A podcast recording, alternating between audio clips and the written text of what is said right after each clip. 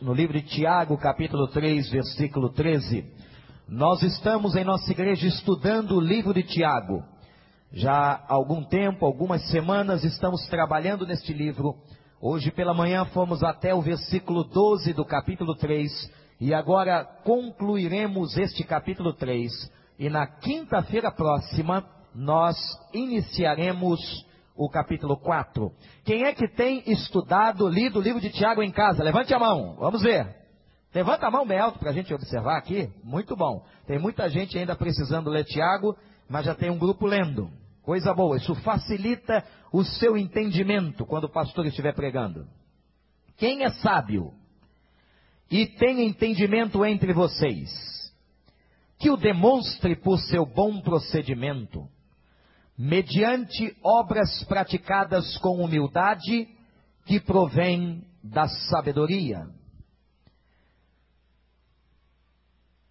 Contudo, se vocês abrigam no coração inveja amarga, ambição egoísta, não se gloriem disso, nem neguem a verdade esse tipo de sabedoria não vem dos céus, mas é terrena. Não é espiritual, mas é demoníaca. Pois onde há inveja e ambição egoísta, aí há confusão e toda espécie de males. Mas a sabedoria que vem do alto é antes de tudo pura depois pacífica, amável, compreensiva, cheia de misericórdia e sincera. O fruto da justiça semeia-se em paz para os pacificadores. Que Deus nos abençoe. Amém, igreja? Eu quero refletir com os irmãos. Eu consegui ter uma frase aqui que sintetiza o que Tiago está dizendo. Decisões bem-sucedidas. Anote isso.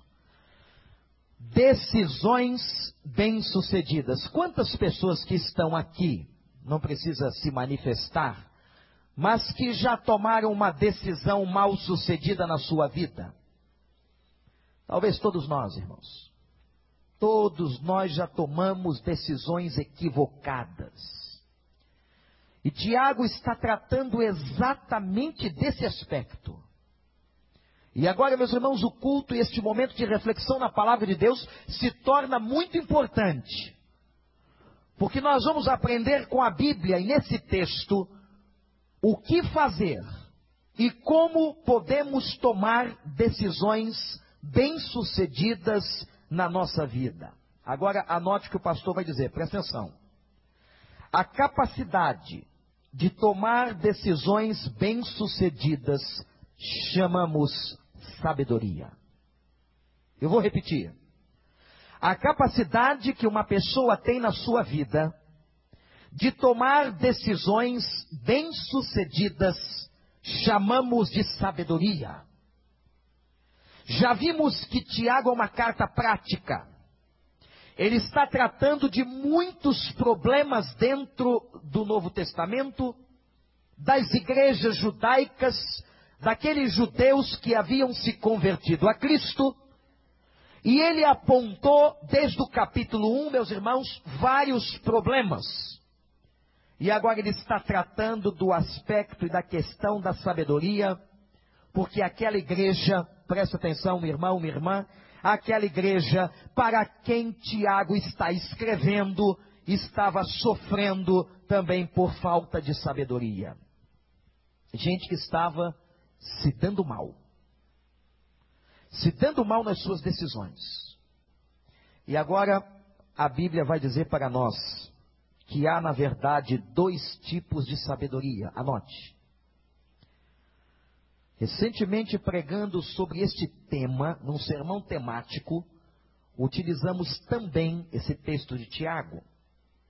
O primeiro tipo de sabedoria que Tiago está demonstrando é a sabedoria deste mundo. A sabedoria deste mundo ganhou alguns sinônimos, como por exemplo, a sabedoria da terra, a sabedoria dos homens. E Tiago faz uma avaliação e uma afirmação muito importante, presta atenção. A sabedoria do mundo, a sabedoria da terra, não tem qualquer relacionamento com a espiritualidade saudável. Isto é, a sabedoria deste mundo não é recheada de qualquer aspecto de uma sabedoria ou de uma espiritualidade relevante, coerente e consistente. Aliás, eu não sei se você observou, a sabedoria do mundo, a sabedoria desta terra, a sabedoria dos homens é chamada aí no texto de sabedoria dos demônios. Interessante. Eu não sei se você já prestou atenção, não há demônio sábio. Ele pode ser astuto, pode ser rápido, pode armar estratégias, mas não há demônios sábios. Por isso que Tiago está dizendo de uma forma tão prática, tão clara: a sabedoria deste mundo é da terra, é dos homens, é dos demônios. Agora, irmãos, ele apresenta uma coisa muito interessante. Quando ele aborda o aspecto das características do coração de gente que toma decisões erradas, que não é bem sucedido nas suas decisões, ou que tem esta falta de sabedoria celestial e está, na verdade, impregnado de sabedoria deste mundo. Quanta gente que está impregnada com a sabedoria desta terra, com a sabedoria chamada sabedoria dos homens, com a sabedoria que ele diz sabedoria dos demônios. Como é que é o coração de uma pessoa que tem apenas esse tipo de sabedoria. E ele apresenta um detalhe muito interessante. Ele diz que o coração desta pessoa é um coração cheio de inveja e inveja amarga. Preste atenção. Toda inveja ou todo sentimento de inveja é um sentimento amargoso. Esse é um outro tipo de pecado que nós não confessamos que temos. Eu não vou fazer isso. Mas talvez se eu perguntasse aqui, quem neste santuário é invejoso, não se levantaria uma mão. Nem uma laranja, nem uma maçã, ninguém. Ninguém colocaria a mão para cima. Esse é o tipo de pecado que nós também escondemos. Aliás, como vimos hoje de manhã, nenhum de nós é fofoqueiro, nenhum de nós é invejoso, Nenhum de nós é ambicioso. Eu? Eu não, pastor. Eu sou uma pessoa tão simples, não tenho inveja de ninguém, eu não falo mal de ninguém. Isso é natural da nossa natureza, o processo de defesa. Mas é característica. É característica de um, de um coração não sábio, a pessoa que, na verdade, nutre na sua vida uma inveja amarga. O que é inveja? Anota aí. Só para você saber, não é que você precise disso, mas para você tomar conhecimento. Inveja é quando eu desejo aquilo que é do outro. Inveja é aquele sentimento amargoso, às vezes aflitivo e doente, de querer o que pertence a outra pessoa, ou de ter ou de estar no lugar da outra pessoa. A coisa, a questão da inveja é uma questão tão séria no ser humano que está dentro do escopo dos próprios mandamentos de Deus entregues a Moisés e a Israel. Quando a palavra diz assim: Não cobiçarás a mulher do teu próximo, nem os bens do teu próximo, nem a sua casa, nem os seus servos, nem os seus bois, nem os seus jumentos. Tem gente que tem inveja até do jumento do outro. E nem coisa alguma que pertença ao outro. Não podemos ter inveja daquilo que o outro possui, nem do lugar que o outro está. Este sentimento gera no coração da gente, igreja, amargura de alma. E uma pessoa que tem um coração cheio de inveja amarga, é uma pessoa que não goza de sabedoria diante de Deus. E se há uma das coisas mais tristes no coração de alguém, é alguém que, na verdade, tem um coração amargoso. A inveja se caracteriza por uma outra coisa. Está sempre a pessoa que sente, a pessoa que experimenta, a pessoa que vivencia essa inveja amarga, está sempre insatisfeita com aquilo que é e com aquilo que tem. Mas uma insatisfação maléfica. Porque você pode ter uma insatisfação com a sua vida no sentido de que você quer crescer. Isso é normal, isso é humano. Isso é possível. Eu não preciso ficar acomodado e satisfeito com tudo que eu sou e que eu tenho. Eu posso lutar pela minha vida, eu posso lutar para crescer. Claro, no meu caso, só espiritualmente, intelectualmente. Você está entendendo o que eu estou dizendo? Mas é justo que você lute. É justo que você queira crescer profissionalmente. É justo que você queira crescer nos seus relacionamentos. É justo que você queira se desenvolver na vida. Mas o problema desse sentimento maléfico é que às vezes, por mais que Deus nos dê, e por mais que Deus nos permita que tenhamos as coisas, nós somos pessoas extremamente insatisfeitas e infelizes. Alguma coisa está errada.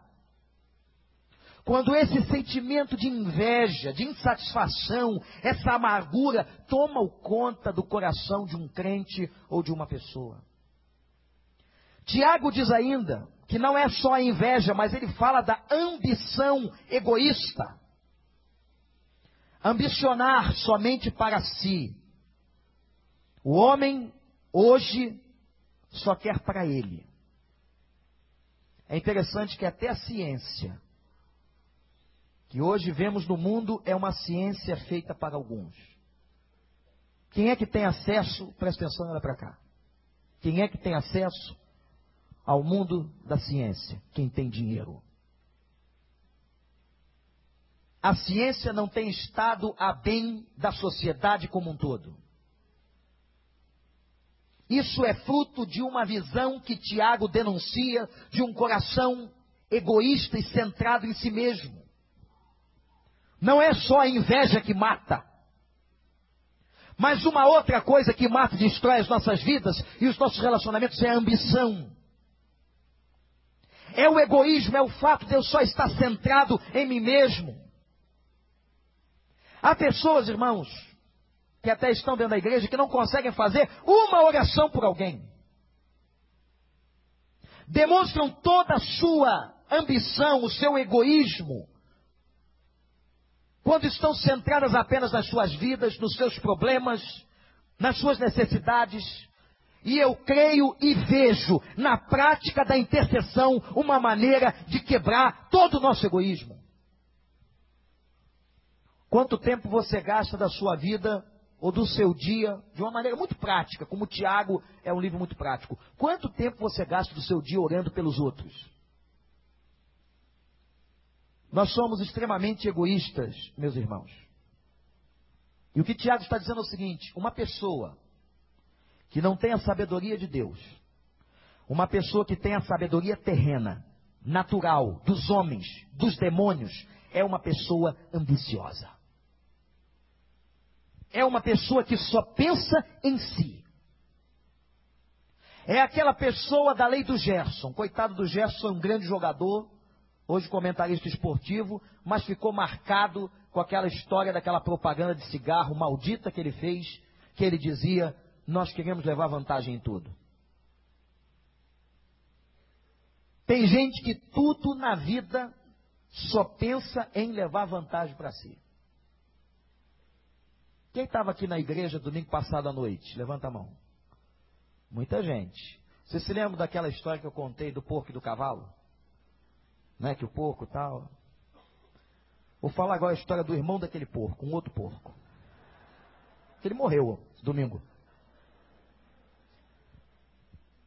Mas atenção, jovens, vocês ficam mais aqui, né? Vocês sentam para cá. Vocês sempre ficam na linha dos instrumentos. Mas olha, o porco procurando uma namorada, desesperadamente em pânico, não encontrou no chiqueiro alguém que se identificasse com o seu coração. O porco orava, o porco fazia jejum, o porco se enfeitava, tomou até banho. Vocês imaginam um porco lavado? Ele tentou de tudo, não deu certo. O que, que ele fez? Desesperadamente, quando a gente não tem cão, caça com quê? Mas ele apelou para o galinheiro. Ele foi e começou a namorar uma galinha que pertencia ao galinheiro da vizinha. Imagina agora a cena, feche seus olhos, abaixe sua cabeça. Imagina o porco de mão dada com a galinha. Marcaram de um passeio no bosque e foram. O namoro estava naquele momento de paixão ardente. Eu amo você. A galinha com aquele bico dando aquela bitoca no focinho do porco. Aquele focinho que parece uma tomada de parede. Aquelas coisas acontecendo. Eles se distraíram e a noite passou. Veio a fome. Se perderam no bosque. Como gente perdida, se perderam. E agora a fome apertou e a galinha, muito egoísta, ele arrumou uma namorada muito problemática, egoísta, e disse: Eu tenho uma ideia. Vamos fazer o seguinte: eu vou aqui colocar um ovo e nós vamos fazer um omelete, mas para rechear a nossa alimentação, você dá o seu tocinho. O pouco disso você não vale nada. Se você colocar um ovo, em nada vai afetar a sua vida, em nada vai mexer com o seu corpo. Agora, se eu der o meu tocinho, eu vou morrer. Tem muita fêmea fazendo isso. Não é? Você dá as suas vísceras. Isso é a imagem de uma ilustração muito simples de alguém muito egoísta, que quer dos outros e do outro a sua totalidade, mas de si só dá ao outro aquilo que é simples e possível. Quanta gente é assim? Quantas pessoas, irmãos? Com um coração invejoso, com um coração egoísta. E sabe o que, que Tiago diz? Olha para a sua Bíblia que você vai tomar um choque. É por isso que acontecem as guerras. É por isso que acontece fome na terra. É por isso que acontece dor. O mundo está cheio de dor, está cheio de fome, está cheio de miséria, simplesmente pelo fato de corações egoístas, centralizados em si mesmos. E ele está dizendo: isto é sabedoria da terra, isto é sabedoria de demônio. Muito cuidado, muito cuidado com a sabedoria que o mundo prega. Vocês aí da universidade. Eu também sou professor universitário. Eu sei o que rola. Eu sei a mentalidade. Eu vivo no meio acadêmico há muitos anos. O professor Edita aqui. Também conhece universidade. Sabe do que nós estamos dizendo. Cuidado, jovem. Cuidado, meu irmão. Cuidado com as coisas que você escuta da sabedoria dos homens. Cuidado com as coisas que vêm, às vezes, na sabedoria dos demônios. As filosofias deste mundo não são compatíveis em nenhum aspecto com a palavra de Deus, muitas vezes. As filosofias deste mundo não edificam. As filosofias deste mundo não abençoam. Nós temos que estar muito atentos, inclusive, com as leis que os nossos políticos e aqueles em quem nós votamos estão construindo nesse país. Está na internet, está sendo falado sobre um movimento que os evangélicos brasileiros estão fazendo, sobre o PL 122, uma nova lei que está para ser aprovada sobre a homofobia. Meus irmãos, esta lei em defesa do homossexual é uma lei que dá mais direito aos homossexuais do que às crianças e ao idoso. E ela cria uma mortaça na boca dos pastores e de todos aqueles que não são homossexuais. Você não pode e não vamos poder pregar mais, porque vamos correr o risco de cinco anos de prisão. Acabou-se toda a liberdade de expressão e de opinião. Quer dizer, ou eu aceito a homossexualidade, ou eu aceito. Eu não tenho escolha.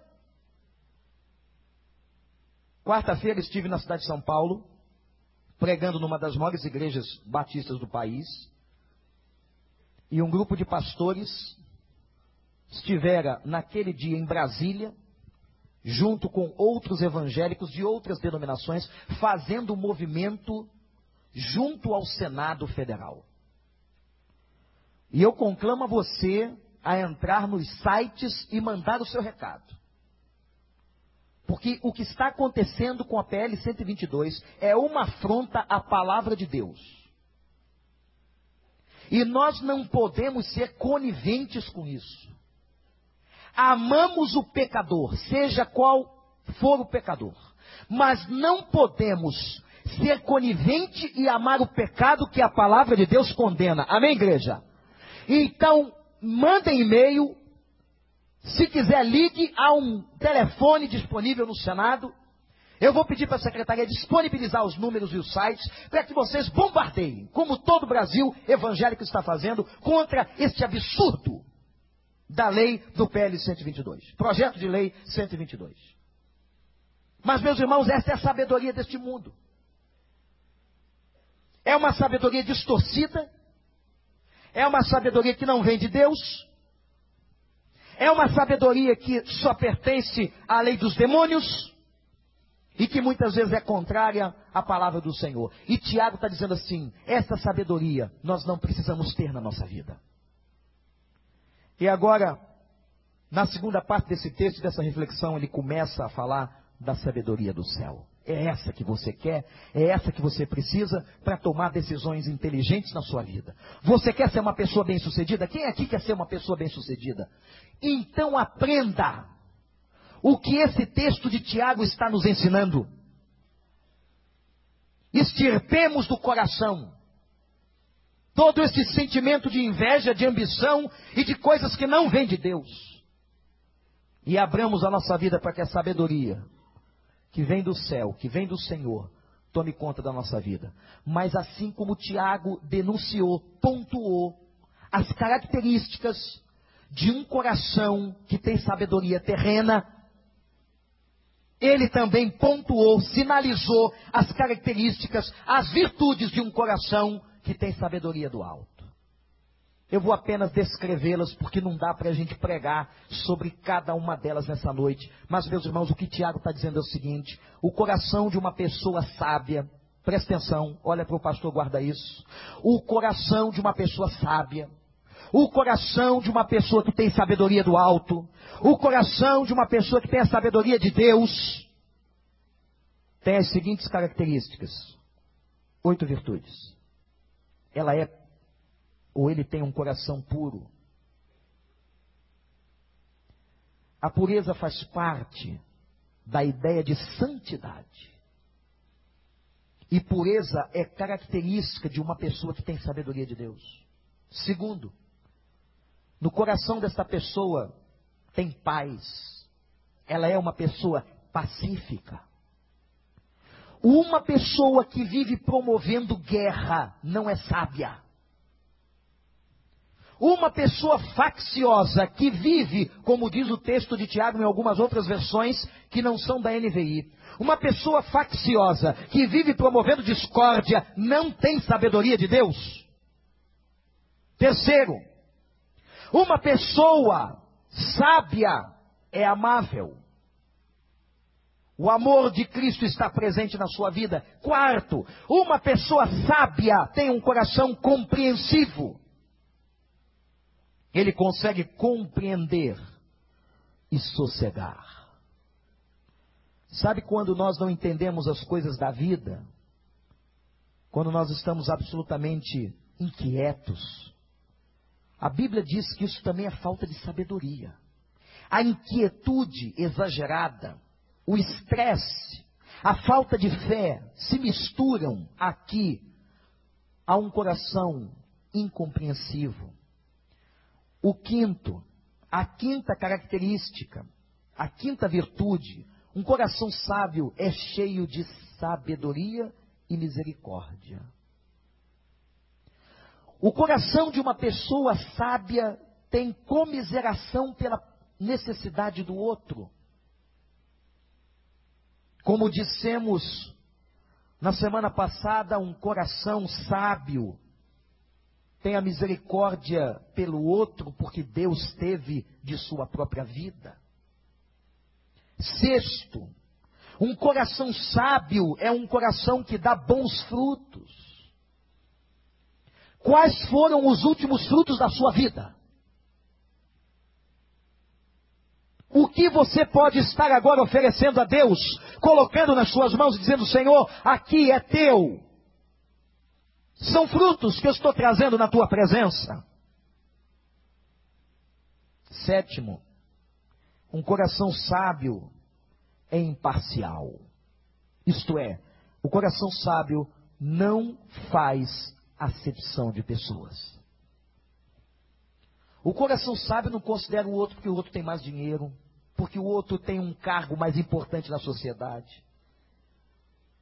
O coração sábio trata do outro de uma maneira igual, com equidade. A iniquidade é falta de igualdade. É diferenciação, é acepção, é preconceito. E a oitava virtude de um coração sábio é que ele é sincero. Talvez esse aqui seja o grande teste de sabedoria da Bíblia para nós. A pergunta que fazemos, e é uma pergunta muito pessoal, que eu tenho que fazer para mim e você para você: será que eu sou uma pessoa sábia? Será que eu tenho esta sabedoria celestial que vem de cima? Tenho tido na minha vida pureza? Sou um pacificador? Sou amável com as pessoas? Sou compreensivo? Tenho um coração cheio de misericórdia? Dou bons frutos? Sou imparcial? Não discrimino? Sou sincero? Aqui estão as virtudes de um coração de uma pessoa sábia. E meus irmãos, nós temos que buscar esta sabedoria. É gente que tem o coração assim, que a Bíblia chama de sábio. Mas agora eu quero responder uma coisa que talvez esteja no teu coração, um questionamento, pastor. Como é que um homem, como é que uma mulher neste mundo pode ter um coração sábio? Eu convido você agora a virar as páginas da sua Bíblia. Façamos uma correlação de Tiago com o Salmo 111.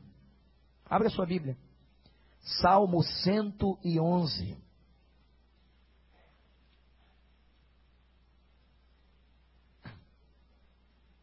Versículo de número 10.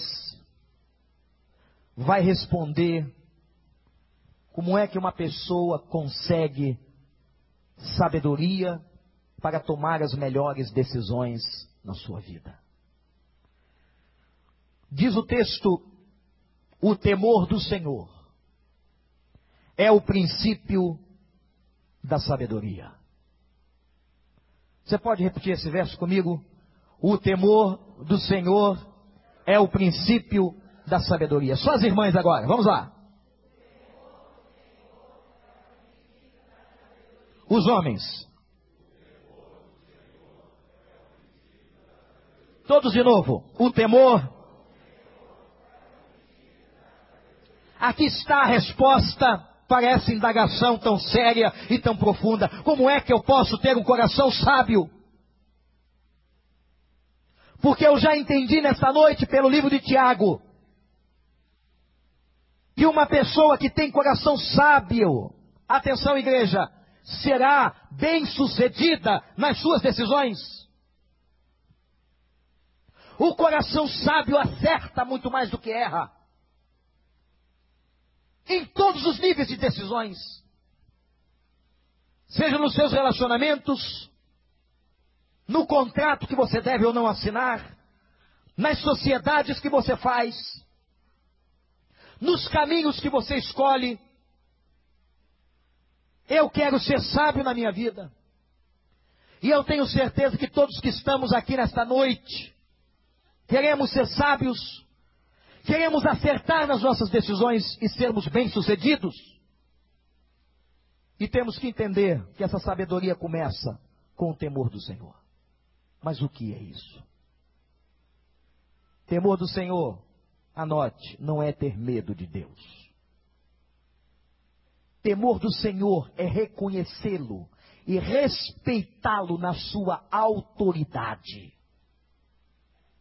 Como um Deus criador e sustentador de todas as coisas, a quem servimos, um Deus que está sobre nós, um Deus que é soberano, respeitar a Deus, o que muitas pessoas não estão fazendo, e quando nós lemos o projeto de lei da homofobia, aquilo é um desrespeito ao nome de Deus.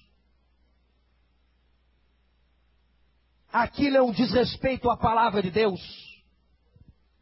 Numa sociedade que desrespeita a palavra do Senhor, como nós vimos aqui na peça que o Ministério de Surdos apresentou, de gente egoísta deste mundo que só quer dar vazão aos prazeres da sua carne. Nunca você será bem-sucedido nas suas decisões se você não tem temor, respeito a Deus e a sua palavra. O temor do Senhor envolve ainda o cumprimento desta palavra. O temor do Senhor envolve o fato de que se eu o respeito, e agora eu estou me lembrando do meu pai, demonstrava respeito por ele e tremor diante da sua autoridade quando eu o obedecia. Portanto, igreja, nós só demonstraremos que tememos a Deus se tivermos obediência à Sua palavra. De que adianta uma pessoa aqui hoje dizer: Eu temo a Deus, eu o reconheço, mas não obedece, não é prático, não coloca esta palavra em evidência na sua vida, no seu comportamento o temor, o respeito à autoridade de Deus, é a obediência à Sua palavra. Isso é princípio de sabedoria. Uma pessoa que cumpre a palavra do Senhor será feliz, diz a Bíblia. Mas uma pessoa que não obedece é uma pessoa que está cavando a sua infelicidade. Você quer ser infeliz? Olha para cá. Quer? Então desobedece. Então desobedece. O caminho da infelicidade é a desobediência. E o caminho da felicidade para as nossas vidas, de decisões acertadas, é obedecer a palavra. Amém, igreja? Amém ou não? Tiago é um livro amado, não só pelos seus 54 mandamentos, pela sua forma prática de ver a vida, de ver o cristianismo. E olha, eu quero dizer uma coisa para vocês. Não existe sabedoria fora de Deus. Pode chegar aqui hoje nessa igreja o intelectual mais conhecido, um homem que é PhD, DD, JD, seja o que for. Ele pode ter todos os conhecimentos acadêmicos, ter sido eleito por este mundo para qualquer função pública, se ele não tem o temor do Senhor, ele não é sábio. E eu quero usar um exemplo. Quero usar o exemplo da vida de Nicodemos. Lembra de Nicodemos? Nicodemos tinha muitos tipos de conhecimentos. Deixe-me exemplificar. Nicodemos tinha conhecimento intelectual. Sabe como é que Nicodemos era chamado na sociedade de Israel? Mestre. Nós usamos os títulos aqui na nossa sociedade de maneira muito pejorativa. Aqui no Brasil, até bicheira é doutor. Mestre é quem tem mestrado, doutor é quem tem doutorado. E já imaginaram um homem que é reconhecido na sociedade por mestre? Nicodemos. Jesus disse assim para ele, Nicodemos, verso 10 do capítulo 3 do Evangelho de João, tu és mestre e não sabe essas coisas? É interessante a pitada de ironia de Jesus, questionando aquele homem que o procurou na madrugada, e foi na madrugada porque não podia ir em outra hora, talvez para não ser reconhecido. Imaginem o homem que era a nata da inteligência procurando ajuda. Do tal de Jesus que nasceu em Nazaré, ou em Belém, vivia em Nazaré. Do tal de Jesus, filho de José e de Maria, carpinteiro, não passou nas melhores escolas de Jerusalém. Ele só podia ir de noite, escondido. E Jesus agora usa a sua ironia e a sua sabedoria para dizer: Nicodemos, você não sabe isso, você é mestre em Israel. Isto é, irmãos, Nicodemos tinha todo conhecimento intelectual. Quer ver outro tipo de conhecimento que esse homem tinha? Esse homem tinha conhecimento religioso. O versículo 1 diz que ele era fariseu. Os fariseus eram doutores na lei de Moisés conheciam toda a história da religião, sabiam tudo sobre culto, sobre sacerdócio, sobre sacrifício, sobre doutrinas do Velho Testamento. Nicodemos era um homem conhecedor de religião. Interessante. Ele conhecia tanto religião, mas ele não conhecia Jesus. Tanto é que no versículo 2 ele pergunta assim: Quem és tu? Quem é você? Só pode vir de Deus porque ninguém faz o que você faz. Nicodemos era um homem de conhecimento intelectual, religioso e social. Era um outro tipo de conhecimento. Era um homem notado, conhecido, popular.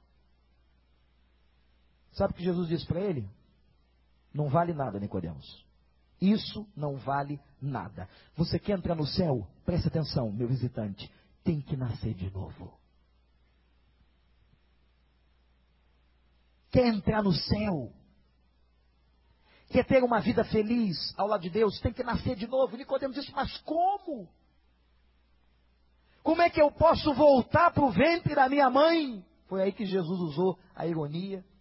Ué, você é tão inteligente, sabe tudo e não sabe uma coisa tão simples. Você tem que nascer da água e do espírito. Interessante a analogia de um teólogo. Tem que nascer da barriga, do ventre da mãe, da bolsa d'água, da água, mas do espírito. Tem que nascer, Nicodemos, por dentro. Conversão é um negócio tão forte, mas tão forte, que a Bíblia chama de novo nascimento. A palavra grega anotem, que significa alguém que nasceu de cima. Nascer de cima é nascer do Espírito. Nascer de cima é ser convertido. Por que, que eu estou dizendo isso? E usando a vida de Nicodemos? Porque só uma pessoa que nasceu de cima pode alcançar sabedoria. Se você entrou aqui nesta noite, querendo ouvir uma palavra, a palavra é esta. Tiago capítulo 3, versos 13 a 18. Não sejam sábios aos seus próprios olhos. Mas eu quero lhes dar, diz o Senhor, a verdadeira sabedoria Talvez alguns que estejam aqui sejam religiosos. Talvez alguns conhecem muitas pessoas, têm um bom relacionamento. Mas talvez alguns aqui precisam aprender a temer a Deus. Somente temendo a Ele, respeitando e obedecendo, nós encontraremos a sabedoria. Nós vamos orar. E eu quero orar por você.